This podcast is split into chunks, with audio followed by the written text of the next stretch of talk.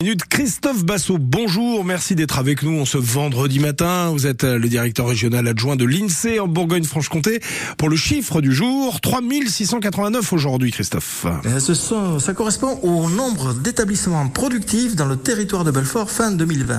Alors près de la moitié de, ces établissements productifs, ils sont entre 1 et 9 salariés, euh, mais ils ne pèsent que 18% des, salariés, donc grosso modo un salarié sur 5. Alors euh, dans, quel secteur d'activité?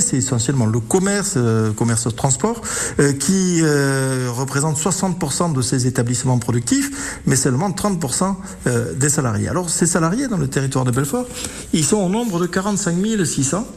Ils sont répartis à peu près dans, tous les, secteurs d'activité. Euh, il y en a quand même les deux tiers de ces 45 600 qui sont euh, dans ce qu'on appelle la sphère présentielle, c'est-à-dire des activités qui sont en lien direct avec la population, par exemple les boulangers, les coiffeurs, enfin tous les services en lien avec la population. Plus il y a d'habitants, plus on aura besoin d'avoir des boulangers ou des coiffeurs. Alors dans les différents secteurs d'activité, on a les administrations hein, qui, euh, qui pèsent beaucoup en, termes d'effectifs, et puis services et entreprises puis commerce et réparation d'automobiles. Les ménages peuvent-ils salarier des personnes?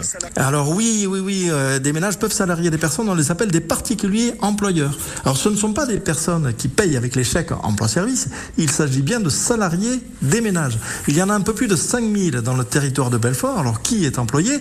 À peu près la moitié de ces 5000 personnes sont des assistantes maternelles, et puis les autres salariés sont des employés de maison, comme les femmes de ménage, les jardiniers ou, ou les profs.